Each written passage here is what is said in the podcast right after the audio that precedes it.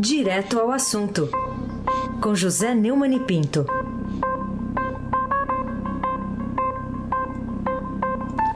Oi, Neumani, bom dia.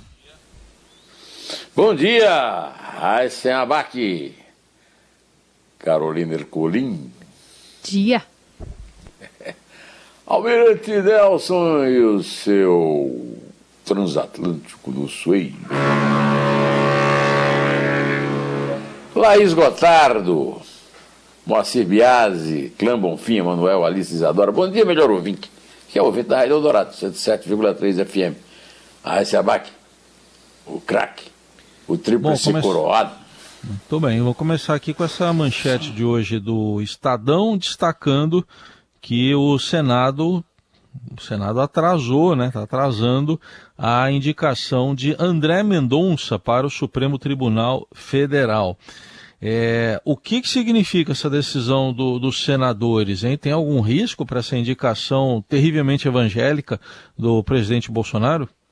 É, não há nenhuma previsão constitucional para que o ministro do Supremo tenha que ter um lá terrivelmente evangélico, mas essa é, é essa é a desculpa que o Bolsonaro usou para lançar o pastor André Mendonça, que foi duas vezes advogado-geral da União, depois de ter feito uma carreira lá é, sobretudo inspirado pelo, pelo Dias Toffoli, ele era petista, escreveu grandes elogios ao Lula e tal.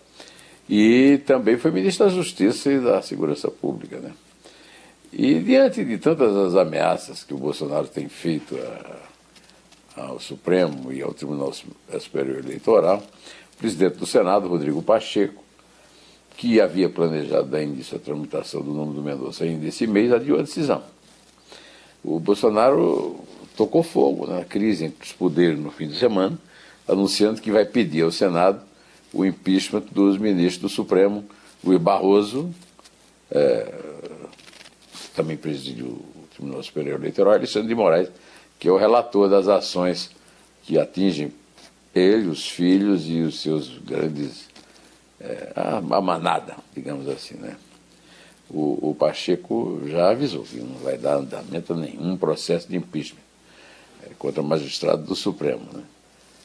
E o Mendonça é o segundo que o Bolsonaro indica. Ele já indicou o Cássio Nunes Marques, que tem que ser comportado como um lacaio, e não seguindo aquela crença de alguns ingênuos que acreditam que ministro do Supremo, quando pega o emprego é, que não pode ser é, intransferível, não, pode ninguém pode ser demitido, então fica independente. Não fica não, lá, o, o, o Gilmar Mendes eu aprovo, o Dias Toffoli eu aprovo, e agora o Cássio. Né? Historicamente, o Congresso sempre foi omisso. Agora o conflito põe essa omissão em risco. Até quando resistirão a esse cabo de guerra com um capitão sem noção é o que ninguém sabe, né?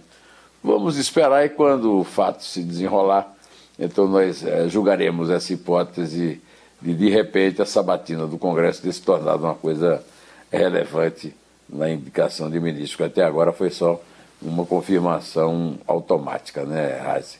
Carolina Ercolim, tintim por tintim. Bom, Neumani, queria tratar contigo dessa é, informação sobre o governo omitir índice de risco de racionamento de energia. Destaque no Estadão de hoje, a gente ouviu agora um pouco a Marla falando nessa apuração. A que riscos o cidadão brasileiro é exposto pela falta de transparência da autoridade pública federal sobre a atual crise hídrica? Nós estamos vivendo a pior crise hídrica da história do país. E o governo não divulga um indicador que determine se e quando um racionamento de energia deve ser iniciado. Assim como até hoje, depois de quase é, dois anos, um ano e, e oito meses, sei lá, da, do enfrentamento do coronavírus, o, o governo abandonou de vez as suas é, tratativas públicas do assunto. É um governo que investe na desinformação e na mentira, que eles chamam de ideológica, mas é apenas uma mentira cretina, canalha, uma mentira de, de gente sem caráter. Né? No caso do racionamento, é um absurdo. As pessoas têm que ser avisadas do que é que vai acontecer. E não é a primeira vez que isso acontece, todo mundo já tratou isso como devia ser tratado, menos esse idiota que preside a República. Né? O outro, essa, esses milicos é, é, da reserva, que já alguns ganham aí 100 mil reais, como ganharam em, em junho, né? o, o almirante Bento Albuquerque, né, que é o ministro Minas e Energia, afirma publicamente que o governo não trabalha com a hipótese de racionamento de energia. O governo, ele podia usar a seguinte frase: o governo não trabalha, ponto. O governo não trabalha sobre nada, o governo não trabalha, é um governo de mandriões, um governo de vagabundos. E um Congresso também, nós, sobre o Congresso nós falaremos mais, mais tarde. Né? A maior consultoria de energia do país, a PSR, vê uma piora na situação do suprimento de energia e calcula que o risco de haver racionamento no segundo semestre varia de 10% a 40% entre setembro e novembro, dependendo do crescimento da demanda. Historicamente, os governos sempre divulgaram o risco de déficit depois das reuniões mensais dos comitês de monitoramento do setor elétrico, né, grupo coordenado pelo Ministério de Minas e Energia.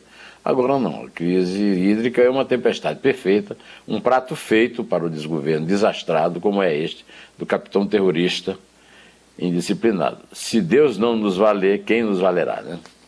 Aí, Abac, o craque. Neumann, agora um olhar para a tragédia do Afeganistão, cenas terríveis que a gente viu nas últimas horas de afegãos em fuga, tentando uma fuga em massa do Talibã, se dependurando em aviões, até caindo, despencando, né, de aviões em plena decolagem, despencando para a morte, né? E quando uma pessoa sai de uma situação dessa aí e vai para um, enfrentar um perigo como esse, que é se dependurar num avião, que, que isso significa, Neumann? É uma tragédia humanitária sem limites, terrível, né? provocada por é, imbecilidade. Né? É, esse grupo Talibã é um grupo imbecil, né? é um grupo, é, digamos assim, ao lado do outro lado, do, do lado também negativo do que está acontecendo no Brasil. Né? É um inferno é isso. Eu vi uma notícia aqui, o avião de 100 pessoas conseguiram entrar nele 760 e muitas morreram. O número das pessoas que morreram penduradas não, não, não foi divulgado. Agora, os militantes do Talibã fecharam escolas para meninas, proibiram smartphones em alguns lugares e forçaram os rapazes a se juntarem às suas fileiras. Se acredita que o movimento predominantemente pasto tenha aparecido pela primeira vez em seminários religiosos, muitos deles financiados pela Arábia Saudita ou seja, de certa forma, pelos Estados Unidos. E, e, vamos nos lembrar que, além desse fracasso terrível, desse fiasco horroroso dos Estados Unidos agora, né, o, o, o, os americanos já armaram o Talibã contra os russos, né, ainda no tempo da Guerra Fria. Né. E segundo David Sanger, do The New York Times, raramente um presidente americano pagou a língua tão rapidamente quanto Joe Biden. A gente perdeu o contato aí com o Neumann, mas já já a gente retoma. Tá de volta o Neumann com a gente. Oi, Neumann. É, e agora, é, desculpa aí o, a interrupção, né? E agora mistura sem competência norte-americana o, o cínico oportunismo de russos e chineses tentando se aproveitar da crise humanitária para obter lucros em negócios e posições favoráveis na geopolítica. O mundo realmente não é para amadores, nem para pessoas de, de bem. É, é, tem muito canalha no mundo. A humanidade tem muito canalha. Carolina Ercolim, tintim por tintim. Bom, queria te ouvir sobre a manifestação do vice-presidente da República, que não é ouvido pelo presidente, mas na avaliação dele deve ser difícil o impeachment lá no Supremo, é, se referindo né, ao desejo do presidente Bolsonaro enviar ao Senado é, um pedido de impeachment tanto de Luiz Roberto Barroso quanto de Alexandre de Moraes, que são alvos de ataques do presidente já faz um tempo. Segundo Mourão, o presidente tem a visão dele. Ele considera que esses ministros estão passando dos limites em algumas decisões que têm sido tomadas e uma das saídas dentro de nossa Constituição, prescreve ali no artigo 52, seria o impeachment, que compete ao Senado fazer. Então ele vai pedir para o Senado, vamos ver o que vai acontecer. Acho difícil o Senado aceitar. Ele disse para os jornalistas na chegada ao Palácio do Planalto. O general Mourão deu uma de conselheira Cássio, personagem do Essa de Queiroz, e adotou o óbvio ululante do Nelson Rodrigues. É, pelo menos é realista, né? Não é assim um grande gênio da, da raça, mas é realista, né? Aí Jabaque, o craque. Bom, outro assunto que é do seu artigo semanal, você sempre compartilha aqui com a gente, com o nosso ouvinte, e que tem o título, desta vez, A Lenta e Gradual Destruição da Democracia. A gente ouviu falar desse, desses termos para abertura política. Por que, que você adotou esse título, Neumann? É que como eu disse na, na, na linha fina, enquanto o Bolsonaro aterroriza o Brasil com ameaças de autogolpe, Arthur Lira prepara a Sorrel a afirmação da ditadura dos partidos e Guedes, o famoso Paulo Gado, faz tábula rasa da nossa poupança mais vã. O último parágrafo do artigo, é, que está publicado no blog do Neumann, no portal do Estadão, é: com a ajuda de oportunistas como Augusto Aras e Cássio Nunes Marques, Bolsonaro presta o, de, o devido de serviço a milicianos, empregando toda a saliva em favor da impressão do voto. Mas é consciente de que tudo não passa de cortina de fumaça. A mesma que emanou dos carros de combate que mandou desfilar na esplanada dos ministérios para espezinhar os oficiais que em sua juventude humilharam com cadeia por crime que ele cometeu, mas sai de conta que não. A impressão do voto é uma tolice monumental, mas os fundos partidário eleitoral são o próprio sal da terra. Bilhões de reais suados pelos pagadores de impostos e tragados pela elite brasileira, os eleitos, os burocratas, os sanguessugas de hábito. Enquanto o distritão não for aprovado para se extinguir todo o risco de representação do cidadão nos poderes da República, mesmo que os tanques de fumaça e ferrugem não consigam sequer se arrastar pela avenida, não faltará um desembargador que lhe ajeite a lapela, nem um general que engraxe suas botas. Seja quando for chamar isso de democracia, será um disparate, é o que conclui o meu artigo, Carolina Ercolim, tintim por tintim. Queria te ouvir ainda sobre a lenta e gradual. É... Ah, perdão, o Congresso, na verdade, há 20 anos sem julgar contas presidenciais. Está aqui é, em destaque no, no Estadão, na página A8.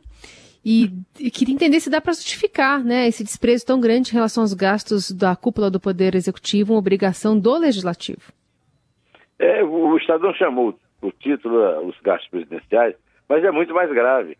O, o, a lei mais importante que existe no Brasil é o orçamento da República, né? é, que é aprovado pelos próprios parlamentares. O, o Congresso deixou de fiscalizar o orçamento, Carolina. Deixou de fiscalizar o orçamento. O Comitê de Avaliação, Fiscalização e Controle de Execução Orçamentária da Comissão Mista de Orçamento, que deveria acompanhar o andamento dos programas financiados por verbos federais, está parado e nunca funcionou. Além disso, o Legislativo não julga as contas presidenciais há quase 20 anos, como está no título.